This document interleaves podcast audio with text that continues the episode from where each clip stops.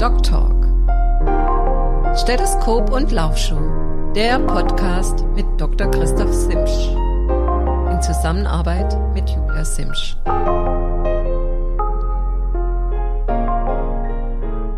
Ja, ich begrüße euch ganz herzlich heute Abend zu unserer neuen Folge von Doc Talk, den Podcast mit Stethoskop und Laufschuh.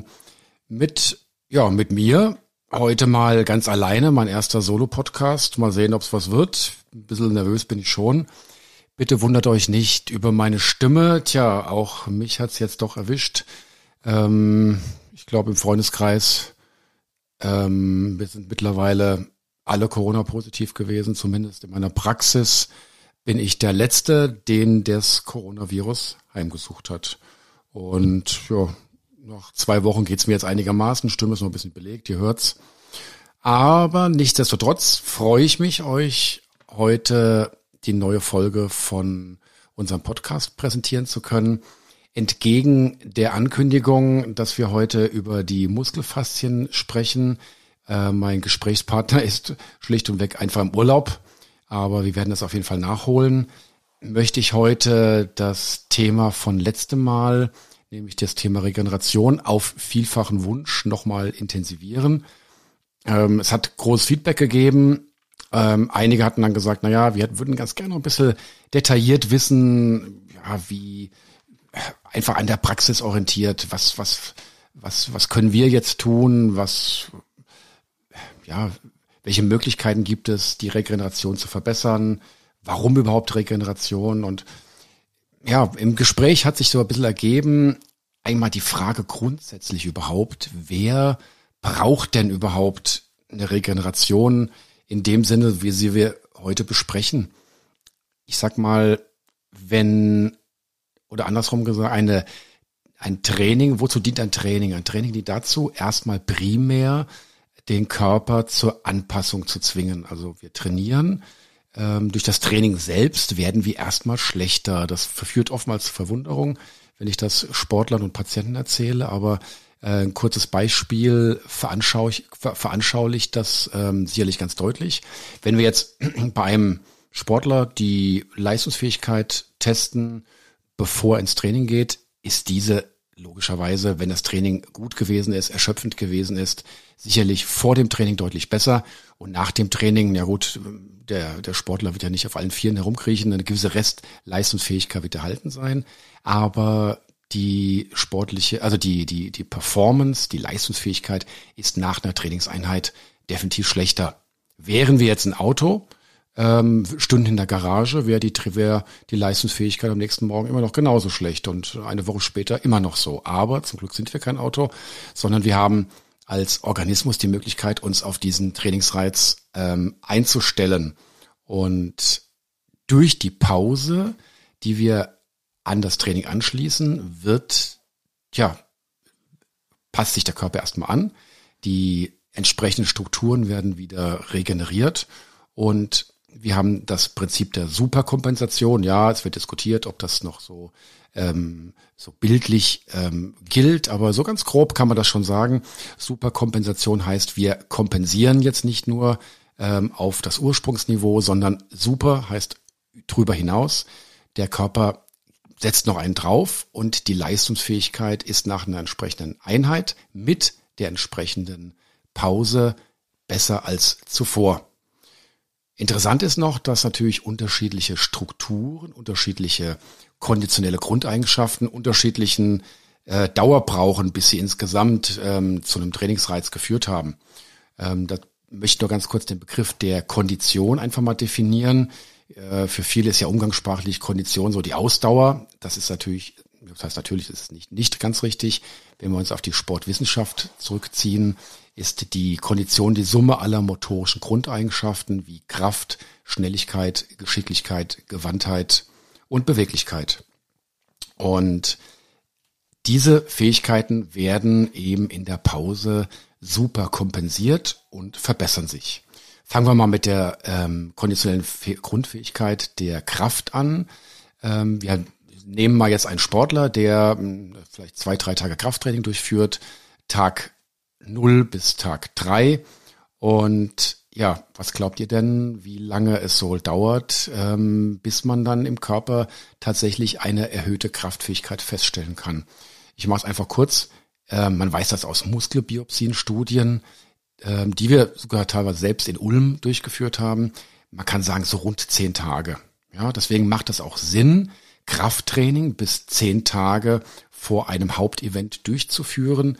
Wenn wir fünf Tage vor einem Wettkampf noch Krafttraining machen, dann mag es auch noch zur Verbesserung führen, aber halt nicht mehr für den Wettkampf, sondern für, den, für die Zeit nach dem Wettkampf. Ähm, die nächste konditionelle Grundeigenschaft ist die Ausdauer. Ja, wie lange dauert es jetzt, wenn ich einen Ausdauerblock setze, drei, vier Tage Ausdauertraining, bis wir schlussendlich wirklich eine verbesserte Leistungsfähigkeit feststellen können? Und da kann man sagen, aus Studien heraus auch ebenfalls circa drei Wochen. Ja, es muss erstmal Eiweiß synthetisiert werden, Mitochondrien müssen aufgebaut werden, die Kraftwerke der Zelle, die motorischen Endplatten müssen funktionieren. Also es dauert eine ganze Zeit lang, Kapillare müssen geändert werden, Blutplasma ändert sich. Also alle, alle ähm, Eigenschaften, die sich nach einer sportlichen Tätigkeit äh, im Sinne einer Ausdauerverbesserung ähm, verändern müssen. Und das dauert circa drei Wochen. Ich sag mal, typische Beispiel, Dorfverein spielt Fußball. Sorry, wenn ich immer die Fußballer heranziehe, aber die Fußballer sind doch meistens so ein bisschen, was die Sportwissenschaft anbelangt, ja, so ein paar Jährchen zurück gegenüber den ähm, etablierten Ausdauersportarten. Trainer sagt, Wochenende haben wir Pokalspiel, wir machen jetzt nochmal einen richtigen Ausdauerblock zwei Tage. Ähm, bringt natürlich nichts für dieses Pokalspiel, bringt insgesamt für die Saison natürlich was, aber für dieses Pokalspiel nicht, weil es dauert circa drei Wochen ja, wie gesagt, bis sich die Ausdauer verbessert hat. Dann Schnelligkeit. Gut, Schnelligkeit setzt sich einmal aus der Kontraktionsgeschwindigkeit der Muskulatur und aber auch der Kraft zusammen. Ähm, ist ebenfalls so zu bewerten wie ähm, das Krafttraining, wobei man ganz ehrlich sagen muss, dass die Schnelligkeit sich grundsätzlich gar nicht groß riesig trainieren lässt. Ähm, auch da jetzt mal ein positives Beispiel Fußballer, der läuft seine 100 Meter vielleicht in 11,0 Sekunden und die wird er mit adäquatem Sprinttraining am Ende der Saison oder nach Ende der Vorbereitung wahrscheinlich immer noch in 11,0 laufen. Also da sind keine großen Leistungssprünge gedacht, äh, möglich. Und ja, die nächste konditionelle Grundeigenschaften sind die Geschicklichkeit, Gewandtheit. Und da sind, ähm, die läuft vor allen Dingen zentral und im peripheren Nervensystem ab. Und da sind natürlich Leistungssprünge innerhalb von Tagen denkbar. Deshalb macht motorisches Training Sinn, ja, bis direkt kurz ähm, vor den Hauptwettkampf. Das sind so die ähm, Trainingsreize, warum wir überhaupt trainieren. So, und ich hatte anfangs gesagt, wie wichtig es ist, ähm, eben auf die Pause zu achten. Ein Training ohne Pause funktioniert praktisch nicht. Also das heißt, ich brauche die Pause, um Leistungen zu verbessern, um die motorischen Grundeigenschaften zu verbessern. Und ähm, ja, was, welche Strukturen werden denn insgesamt überhaupt beim Sport beansprucht? Wir hatten das in der letzten Folge mit dem Stefan Huss auch schon mal besprochen. Ich habe es mal kurz zusammengefasst. Also im Prinzip, wir haben einmal, ich gehe noch im Detail weiter drauf ein, die Muskulatur, die sich, ähm, die beansprucht wird. Wir haben eine energetische Beanspruchung. Wir haben also die Energievorrat im Körper. Wir haben eine hormonelle Beanspruchung. Dann haben wir eine, eine Ermüdungsbeanspruchung, ähm, zentral, also auf das Gehirn, aber auch die peripheren Nerven. Und wir haben eine strukturelle äh, Beanspruchung, also Stichwort Bindegewebe, Sehnen, Knochen, Muskelfaszien. Und diese Strukturen werden durch adäquates Training beansprucht und brauchen auch natürlich unterschiedliche Zeit und unterschiedliche Maßnahmen, um wieder hergestellt zu werden. Auf diese Maßnahmen, da gehen wir jetzt im Detail ein bisschen ein und kommen dann automatisch eben damit zum Begriff der Regeneration, vom lateinischen Begriff regen oder vom Verb regenerare, wiederherstellen. Also wir wollen die Strukturen, die wir beansprucht haben, wiederherstellen. Fangen wir mal ganz einfach an mit der Muskulatur. Ich möchte jetzt nicht nochmal auf die Mausstudie eingehen, die ihr im letzten Teil gehört habt, aber jeder, der hm, extensiv Sport gemacht hat, weiß, dass Sport zum Beispiel zu einem Muskelkater führen kann. Beim Muskelkater sind schon kleine strukturelle, gewünschte ähm, Verletzungen. Diese gewünschten Verletzungen sind deshalb so wichtig, weil sie wiederum einen Reiz darstellen, damit bestimmte Strukturen in der Muskulatur loslegen, um jetzt Eiweiß zu produzieren und damit ähm, zu einer ja, Muskelvermehrung oder Muskelhypertrophie, eine Verdickung des Muskels zu führen. Ähm, ja, diese, diese Muskelschädigung ist einmal natürlich strukturell. Man weiß das zum Beispiel aus Aure-Studien heraus. Man hat ähm, Probanden auf einen Stuhl steigen lassen, mit dem rechten Bein hoch, mit dem linken Bein runter. Und tatsächlich das Bein, das runtergegangen ist, also das Runterbein, was eigentlich gar nicht die große aktive Arbeit gemacht hat, ähm, bei diesem Bein kam es dann doch dann zum Muskelkater, mehr als eben im, im aktiven Bein. Und wahrscheinlich wisst ihr das selbst, wenn ihr mal eine Bergwanderung gemacht habt, ähm, dass es einfach noch recht gut geht, berghoch alles. Und wenn ihr mit der Gondel runterfahrt, geht's euch am nächsten Tag relativ gut. Und wenn ihr aber runter rennt, runterlauft, dann macht das den Muskelkater. Also es kommt da zu einer Zugbewegung der Muskulatur, es kommt zur Muskelschädigung, es werden bestimmte Enzyme freigesetzt, die kann man an dem Blut auch nachweisen. Und ähm, es kommt zu einer strukturellen Muskelschädigung und die wird wiederum auch vermittelt von bestimmten Substanzen, die hatte ich bereits, bereits letztes Mal auch schon erwähnt, sogenannte Zytokine. Diese Zytokine sind ja ähm, Transmittersubstanzen, die Entzündungen ähm, vermitteln, aber auch wichtig sind für die äh, für den Muskelaufbau.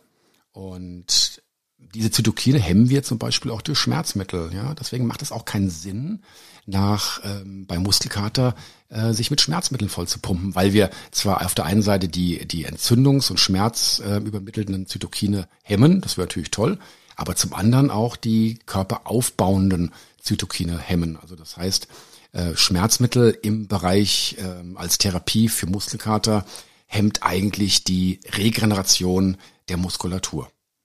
Im Übrigen möchte ich noch ganz kurz erwähnen, dass die ganzen Strukturen, die ich vorhin erwähnt hatte, die, die kann man auch nicht so strikt trennen. Man kann also nicht sagen, ja, da ist die Muskulatur, da geht es energetisch los, da geht es hormonell los. Das spielt natürlich alles komplett zusammen. Der Körper ist einfach ein Wunderwerk ähm, an ja, Effizienz und an ein Zusammenspiel. Und ähm, man muss das im Prinzip, wir besprechen es zwar getrennt, aber eigentlich doch als, als große Einheit sehen. Die nächste ähm, strukturelle Geschichte ist der energetische ähm, Teil. Ähm, ja, klar, ein Auto verbraucht Benzin.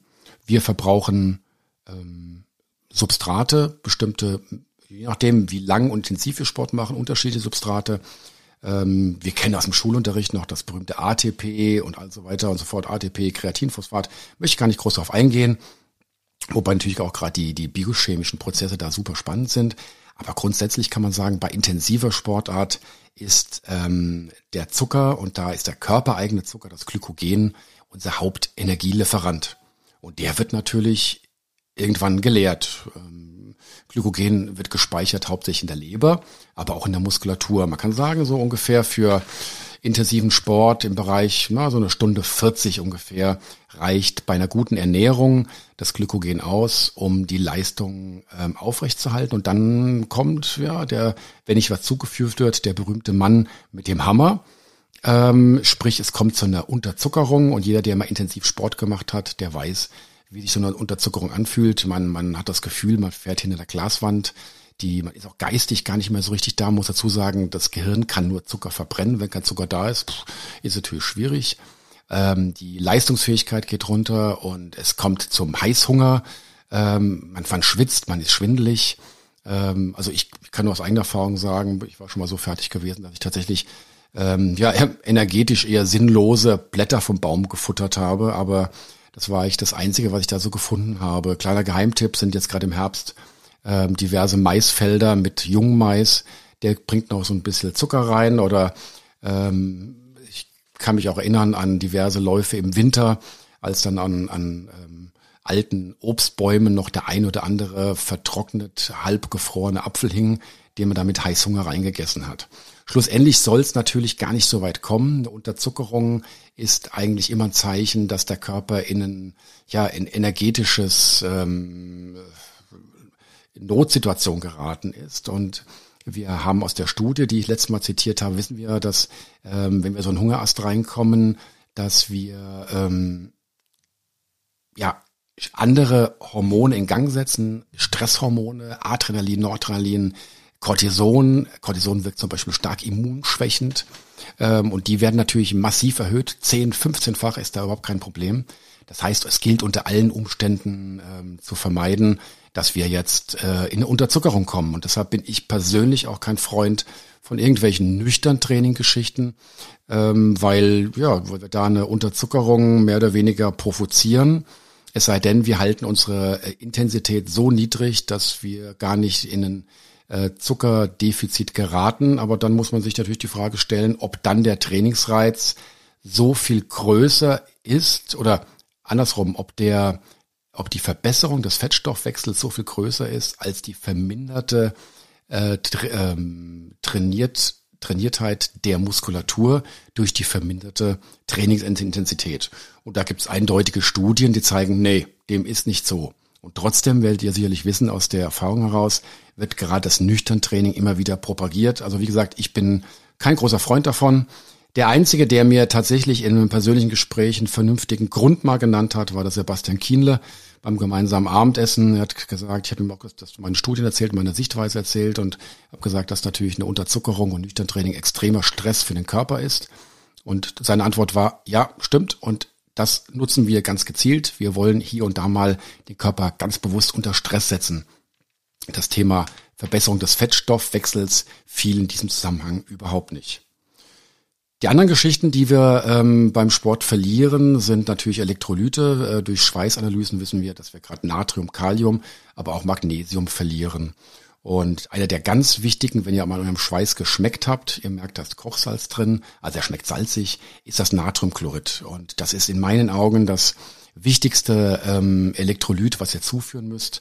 Ähm, wenn ihr das nicht zuführt, dann kann das mal sogar richtig lebensgefährlich wer, äh, werden. Das haben wir erfahren bei diesem ultraheißen Ironman, der vor vier, fünf Jahren in Frankfurt gewesen ist. Da ist ein australischer Triathlet dann schlussendlich gestorben und zwar nicht an der, ja, am, am Austrocknen, im Gegenteil, er hat genug getrunken, ähm, sondern er hat ist gestorben an einer Hyponatremie, also einem zu niedrigen ähm, Kochsalzgehalt ähm, im Blut, was dann dadurch, dass sich die Flüssigkeiten verschieben, zu einer Hirnschwellung und damit auch zum Koma führt.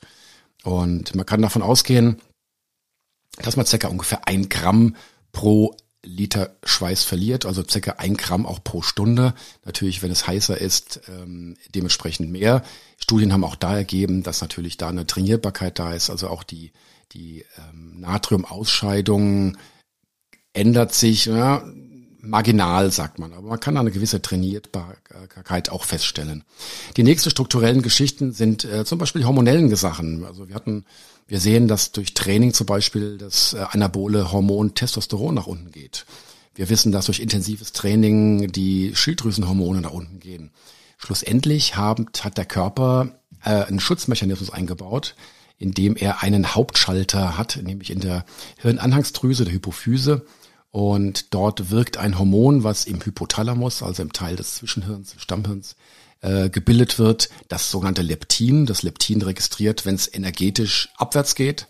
Da sagt der Körper, Achtung, es geht abwärts, wir müssen, wir kommen Notzeiten entgegen, wir sind ja alle noch auf, auf die Steinzeit geeicht und nicht auf den Sport geeicht. Und dann sagt dieses Leptin der, der Hypophyse, ähm, also liebe Hormonachsen, ähm, geht bitte mal nach unten. Also es kommt zu einer Unterfunktion der Schilddrüse, es kommt zu einer ähm, ja, verminderten Testosteronproduktion, es kommt zu einer verminderten ähm, Ausschüttung von Wachstumshormonen, ähm, es kommt zu einer verminderten Aktivierung der Geschlechtshormone. Bei den da Frauen können die, die Tage ausfallen, also die können sogenannte Sportler-Amenorrhoe bekommen, was natürlich vielleicht auf der einen Seite gewünscht ist, ja, auf der anderen Seite aber auf jeden Fall Alarmsignal ist, dass der Körper sich da in der Sparflamme äh, befindet. Bei Männern weiß man, dass die Spermienzahl zum Beispiel nach unten geht.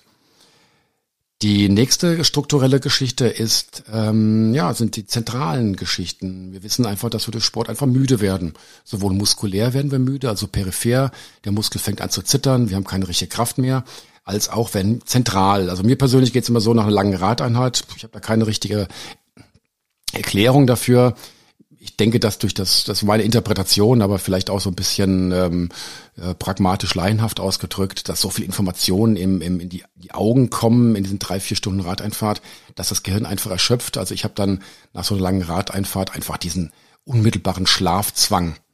Inwieweit das sinnvoll ist, dann diesem nachzugeben, da kommen wir nachher noch ein bisschen drauf. Weil, ich kann es jetzt schon sagen, im Schlaf, das ist wahrlich der absolute ähm, Wachstumshormon-Booster. Also man kann eigentlich nichts Besseres tun, als wenn die anderen bereits oben erwähnten ähm, Strukturen wieder aufgefüllt sind, sich einfach hinzulegen da und einen Powernap zu machen und ähm, ein halbes Stündchen zu schlafen, das, ähm, das Training einfach wirken zu lassen und die Wachstumshormone brauchen wir eben, um dann die sogenannte Superkompensation einfach zu verbessern. Ähm, die letzte Struktur, die sich verändert, sind tatsächlich die ganz strukturellen Veränderungen. Ich hatte vorhin gesehen, Achillessehne, ähm, Achillessehne, Gelenke, Bänder, Muskelfaszien. Auch die können ermüden.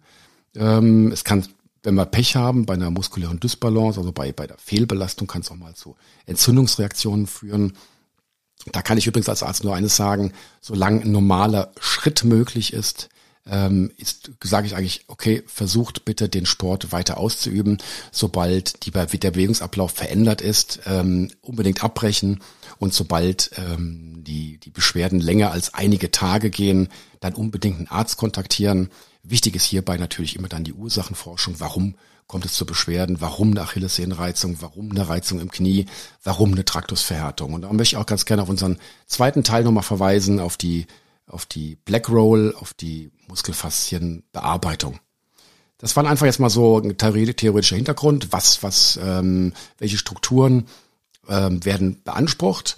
Und ja, jetzt gehen wir mal einfach in die Praxis mal so ein bisschen hinein. Ähm, was, was, was können wir tun? Über, oder andersrum auch erstmal, wer, wer sollte überhaupt auf diese Strukturen äh, Wert legen? Wir haben natürlich jetzt ähm, Personen, die von einmal pro Woche bis dreimal pro Tag trainieren.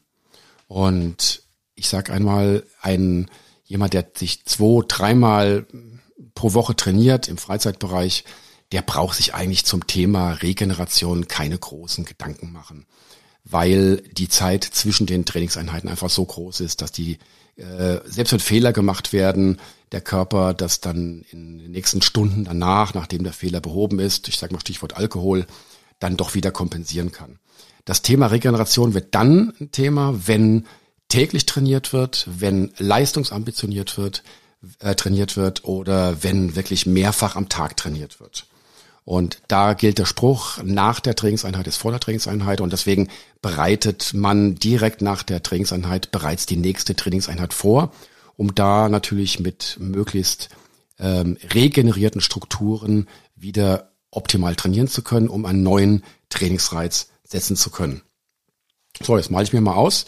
Wir haben jetzt einen Freizeitsportler oder einen, ambitionierten Freizeitsportler äh, oder auch einen Ballsportler. Viele äh, denken, ja, Ballsportler sind ja alles Sprintsportler. Ich sage nein, Ballsportler sind in meinen Augen Ausdauersportler. Denn wenn ich jetzt ähm, zum Beispiel Fußball sehe, ich sag mal Viertelstunde, halbe Stunde warm gelaufen, Kabine gegangen, 90 Minuten gespielt, 15 Minuten ausgelaufen, ist eine Gesamtbelastungsdauer von über zwei Stunden da. Und die finden wir eigentlich nahezu nur im Triathlon oder im Schlangstreckenlauf. Also auch dort ist, ähm, ja, ist eine Regeneration ähm, ext extrem wichtig. Und jetzt male ich mir aus, ein Ballsportler oder ein anderer Sportler, der jetzt zwei, drei Stunden trainiert hat, erschöpft ist, beendet seine Sportart. Was, was kann der jetzt optimal machen? Das allererste ist natürlich, wir müssen die Substrate, die der Körper verloren hat, möglichst schnell wieder zuführen. Und da hat der Körper die Eigenschaft, dass gerade die ersten, ja, die ersten halbe Stunde, 40 Minuten extrem wichtig sind. Und der Körper quasi wie ein Schwamm leergesaugt ist und dort alles mehr oder weniger aufsaugt. Und als wichtige Substanzen haben wir hier natürlich das Eiweiß und den Zucker, den wir verbraucht haben in Form von Glykogen. Und gerade auch Eiweiß ist extrem wichtig. Im Übrigen, um eine kleine Zahl zu nennen, braucht sowohl der Ausdauersportler als auch der Kraftsportler, da gibt es mittlerweile keine Unterschiede. Ich selbst habe noch in der mündlichen Abiturklausur ähm, oder Befragung äh, sagen müssen, Ernährungsplan für Kraftsportler und für ähm, Ausdauersportler, dass der Kraftsportler natürlich mehr ähm, Eiweiß zuführen muss. Das ist mittlerweile überholt. Beide brauchen ausreichend Eiweiß und anhand von auch von Studien, wo man Eiweiß radioaktiv markiert hat, hat man geschaut, was sind denn die maximalen Aufnahmen und das sind circa 1,8 Gramm pro Kilogramm Körpergewicht pro Tag. Das bedeutet, um mal ganz rund zu rechnen, ein 100 Kilo Mann bräuchte ungefähr 180 Gramm Eiweiß pro Tag ähm, und eine 50 Kilo Frau dementsprechend 90. Und dazwischen pendelt dann ja der gesamte Rest. Das ist gar nicht so einfach, ähm, da drauf zu kommen. Und ähm, wie kann man das schaffen? Man kann das schaffen durch ähm, Milchprodukte beispielsweise. Ich persönlich hatte beim letzten Podcast bereits erzählt, dass ich ein Freund davon bin, mal so ein Kefir oder eine Buttermilch im Schrank stehen zu haben. Das sind dann rund 15 Gramm Eiweiß pro halber Liter. Den kippe ich ganz gerne runter, zumal dann auch etwas Flüssigkeit ausgeglichen wird. Und dann versuche ich noch ähm, irgendwas Kohlenhydratehaltiges innerhalb der nächsten Stunde noch zuzuführen. Dann gehe ich meistens zum Duschen und dann kommt dann sowieso die Müdigkeit und ich versuche dann den bereits erwähnten Powernap durchzuführen. Ähm, diese Maßnahmen, die ich da so von mir jetzt erzähle, die halte ich auch eigentlich für das Optimum. Ich empfehle ganz, ganz wichtig, gerade die erste halbe Stunde direkt zu planen. Ähm, und ja, nicht, dass ihr dann nach Hause kommt, Kühlschrank aufmacht, ja, ist ja gar nichts drin. Und dann anfangt, irgendwelche Junk-Geschichten zu essen, irgendeine Schokolade oder, oder, oder vielleicht sogar gar nichts zu essen.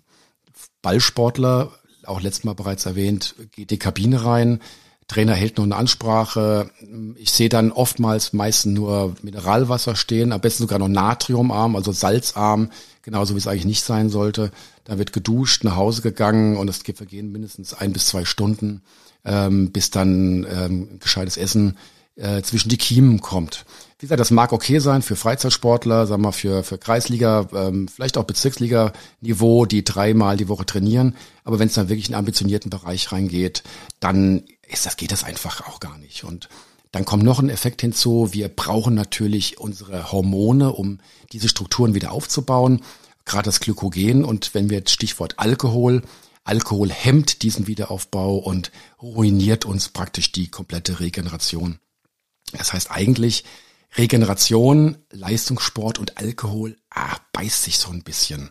Warum nicht ein alkoholfreies Bierchen? Da sind noch ein paar Elektrolyte mit drin dann ein paar salzige Kartoffeln noch hinterher und davor habt ihr sowieso schon zwei Milchshake getrunken und dann habt ihr eigentlich das getan, was ihr und zugeführt, was ihr eigentlich ähm, erstmal primär zuführen müsst. Das war das Energetische, ja, und dann kommt natürlich die Möglichkeit, was machen wir mit der Muskulatur? Wie wollen wir die Entzündungsreaktion der Muskulatur ein bisschen reduzieren? Und das kann man natürlich dadurch schaffen, indem man ähm, den Muskel kühlt. Da gibt es Möglichkeiten, einfach ja, kalt abzuduschen, erstmal warm zu duschen, ja, Warmduscher und dann aber kalt mit den Beinen aufzuhören. Ganz optimal wäre es natürlich, wenn wir so eine Kältebecken hätten, wo wir unsere Beine ein bisschen abkühlen können. Ähm, ist natürlich im Sommer super angenehm. Im Winter stelle ich es mir eher hm, hm, nicht ganz so angenehm vor, aber Sinn macht es auf jeden Fall und studienbasiert ist das ebenfalls. Und dann langfristig gesehen, um die Muskulatur zu pflegen, macht es durchaus Sinn, sich hier und da mal einem Physiotherapeuten unter die Hand zu geben. Und das muss jetzt nicht immer auf Krankenkassenrezept sein, das sage ich jetzt mal selbst als Kassenarzt, weil das ja im Prinzip jetzt nicht ähm, im Rahmen der Krankheit ist, sondern es ist einfach eine Muskelpflege. Ich habe selbst Kontakte zu Physiotherapeuten, die mit Leistungssportlern arbeiten und möchte da einen ähm, sehr geschätzten Physiotherapeuten aus dem Olympiastützpunkt Bayern, ähm, Augsburg bei den Kanuten zitieren, der und damals gesagt hat, man merkt eindeutig, ähm, welcher Sportler muskelgepflegt ist. Ähm, also ich selbst gönne mir gerade letzten Zeit, wo das Training jetzt doch intensiviert wird, im Grund für den Patagon-Man, den ich am 4. Dezember mache, ähm, dass ich alle, ja, einmal pro Woche doch zu einer sehr guten Physiotherapeutin gehe, die mich, muss man sagen, schon ein bisschen malträtiert. Also es hat jetzt mit Streichleinheiten und mit Genuss relativ wenig zu tun. Heute war ich wieder da. Ich muss sagen, hat eigentlich mit Genuss eigentlich fast gar nichts zu tun. Das Interessante ist tatsächlich, dass das subjektive Gefühl sich danach, ich habe heute gleich dann noch eine zweite Einheit eingeführt, ähm, deutlich besser ist. möchte noch auch darauf hinweisen, auf gerade auf die Muskelfaszien und da speziell nochmal auf die Faszienrolle. Das ist vielleicht auch manchmal nicht ganz unumstritten, ob man jetzt da mit Gewalt über die Muskelfaszien walzen soll. Es macht auf jeden Fall Sinn, eher eine weichere Faszien, äh, Faszienrolle zu nehmen. Aber die äh, Muskelfaszien gehören ebenfalls bearbeitet. Und schlussendlich gehört natürlich auch dazu, ähm, ein gescheites Dehnprogramm durchzuführen. Ja, wenn ihr das gemacht habt, tja, dann habt ihr eigentlich alles optimal gemacht. Dann seid ihr fit für die nächste Trainingseinheit. Jetzt wird der eine oder andere fragen, ja, was denn so? Das, das, das relativ unspektakulär. Hm, Buttermilch, ähm, Kefir, Salzkartoffeln. Ja, ich, ich, ich, ähm, ich kaufe mir jetzt Nahrungsergänzungsmitteln. Was ist dazu zu sagen? Grundsätzlich bin ich kein Freund von Nahrungsergänzungsmitteln, sage ich ganz ehrlich. Das liegt einmal da drin, weil ich denke, dass man durch eine gescheite Ernährung sicherlich die alles perfekt zuführen kann, was man so braucht. Dazu kommt noch, dass der Körper natürlich uns auch gleich signalisiert, was er braucht. Ja, wenn wir Wasser verloren, haben wir Durst. Wenn wir Salz verloren, haben wir Salzhunger. Wenn wir unterzuckert sind, haben wir Süßhunger. Und ähm, von daher ist die Frage, ob wir überhaupt jetzt ähm, irgendwelche ähm, künstlichen Produkte zuführen müssen. Manchmal macht es durchaus Sinn. Der Sinn liegt darin, dass wenn wir auf Reisen sind, natürlich bestimmte Nahrungsergänzungsmittel ähm, optimal oder meist optimal ähm, bilanziert sind, ähm, leicht zu transportieren sind und uns einfach das Reisen vereinfacht oder auch die Verpflegung im Wettkampf vereinfacht. Ich sag mal Stichwort Gel ähm, es macht auf jeden Fall Sinn, sich da mit der Ernährung zu beschäftigen. Und wenn ihr dort ähm, ja regelmäßig Schwierigkeiten habt, macht es auch durchaus mal Sinn, sich an einen qualifizierten Sporternährungsberater zu wenden. Ich selbst lasse mich, mache ein bisschen Werbung, von der Caroline Rauscher beraten und ähm, bin damit eigentlich soweit ganz gut gefahren. Und ja, so viel zum, zum, zum Essen und zur Regeneration. Nahrungsergänzungsmittel haben allerdings noch ein Problem. Wir, ich drehe da jetzt in meiner Eigenschaft als Anti-Doping-Beauftragter der Deutschen Triathlon Union. Wir haben oftmals Nahrungsergänzungsmittel, die einfach mit Nahrungszusätzen ja, verunreinigt sind. Das kommt oftmals dadurch, dass die auch in den USA hergestellt werden. Dort ist das erlaubt. Da werden sogenannte Prohormone äh, eingeführt oder zugesetzt, die im Körper zu bestimmten Hormonen umgebaut werden, die dann zum Beispiel anabol wirken. Das hat natürlich einen super Effekt. Äh, wenn jemand so ein Nahrungsergänzungsmittel nimmt, merkt er natürlich diesen anabolen Doping-Effekt. Allerdings verstoßen wir da eindeutig gegen die Anti-Doping-Richtlinien und im Falle eines Tests bedeutet das vier Jahre Sperre. Und da können wir uns auch nicht drauf berufen. Gott, ich wusste das hier alles gar nicht. Denn jeder Leistungssportler, jeder Lizenzsportler hat im Rahmen seines Startpass-Ermächtigungen unterschrieben, dass er sich an den NADA und den Doping-Richtlinien orientiert und diese auch kennt. Hier sei noch mal ganz kurz auf den Hinweis auf die NADA-App ähm, gelegt. Die könnt ihr euch kostenlos runterladen auf ähm, Android oder auf, auf Windows, auf ähm, und die ist kostenlos. Da könnt ihr jederzeit äh, Medikamente eingeben und schauen, ähm, ob die erlaubt sind. Es gibt Medikamente, die sind immer verboten, ähm, irgendwelche anabolen Steroide beispielsweise. Und es gibt ähm, Dinge, die sind immer erlaubt. Und es gibt Dinge, die sind zeitweise erlaubt, zeitweise verboten. Manche brauchen Ausnahmegenehmigung. Also die NADA-App hilft euch da weiter.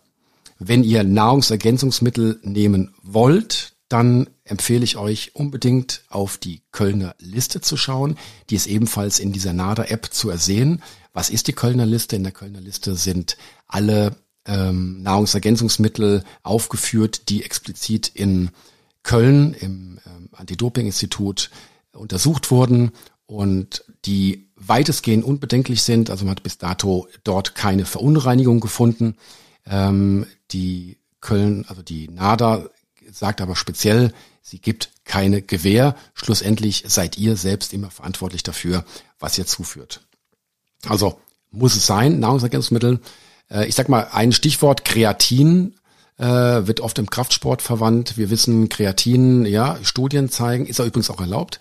Kreatin ist wichtig für die Muskelkontraktion der ersten 15 Sekunden und führt tatsächlich zu einer verbesserten ähm, Schnellkraft Der Kraftzuwachs mag gegeben sein, allerdings haben wir auch circa drei bis vier Kilogramm ähm, Flüssigkeitszuwachs, ähm, also keine Muskelzuwachs, sondern der Körper wird drei, vier Kilo schwerer durch äh, Wassereinlagerungen und was dann im Ausdauersport zum Beispiel komplett kontraproduktiv ist.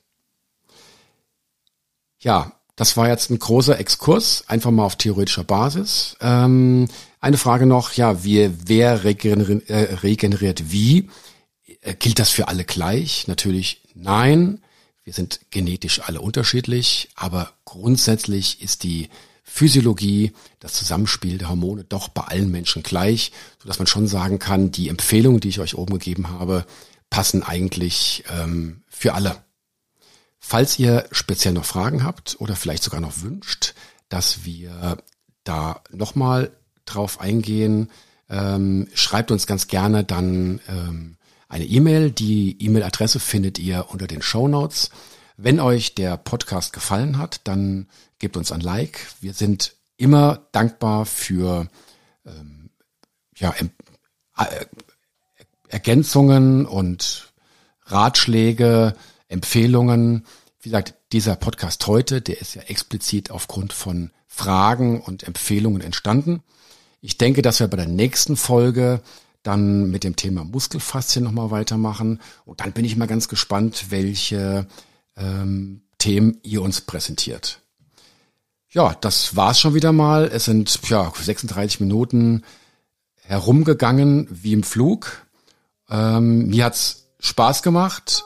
Es war ein etwas außergewöhnlich, alleine mal zu sprechen. Ich hoffe, es war gut für euch. Würde mich freuen, wenn ihr nächstes Mal wieder reinschaltet. Und bis dahin verbleibe ich als euer Christoph.